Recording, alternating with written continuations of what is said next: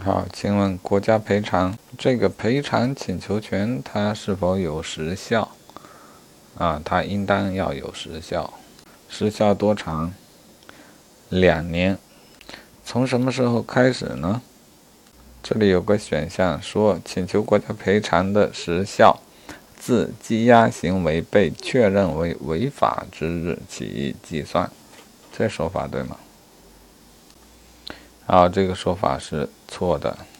嗯，被确认为违法，比方说后来改判无罪，这指的是其他人都知道该行为违法之日。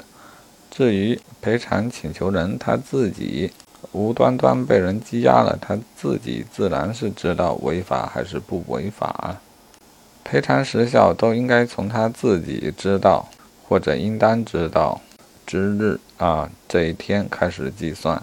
啊，当然，他一被抓就知道是违法，但被关着呢。